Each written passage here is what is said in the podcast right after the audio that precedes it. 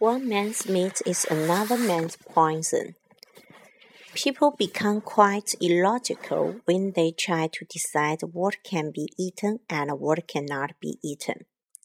If you lived in the Mediterranean, for instance, you would consider octopus a great delicacy.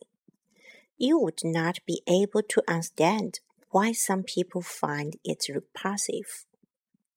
On the other hand, your stomach would turn at the idea of frying potatoes in animal fat, the normally accepted practice in many northern countries.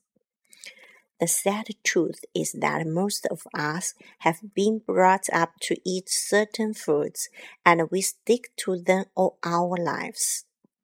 No creature has received more praise and abuse than the common garden snail.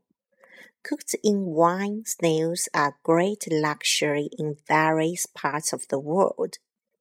There are countless people who, ever since their early years, have learned to associate snails with food. My friend Robert lives in a country where snails are despised. As his flat is in a large town, he has no garden of his own. For years, he has been asking me to collect snails from my garden and take them to him.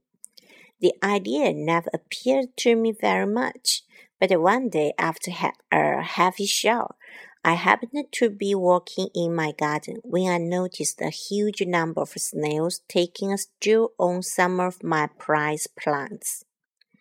Acting on a sudden impulse, I collected several dozen, put them in a paper bag, and took them to Robert.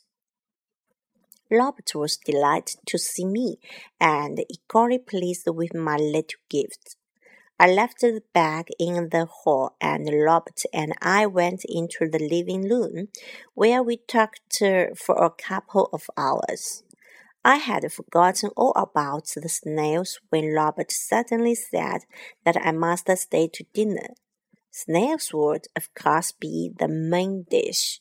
I did not fancy the idea and I reluctantly followed Robert out of the room.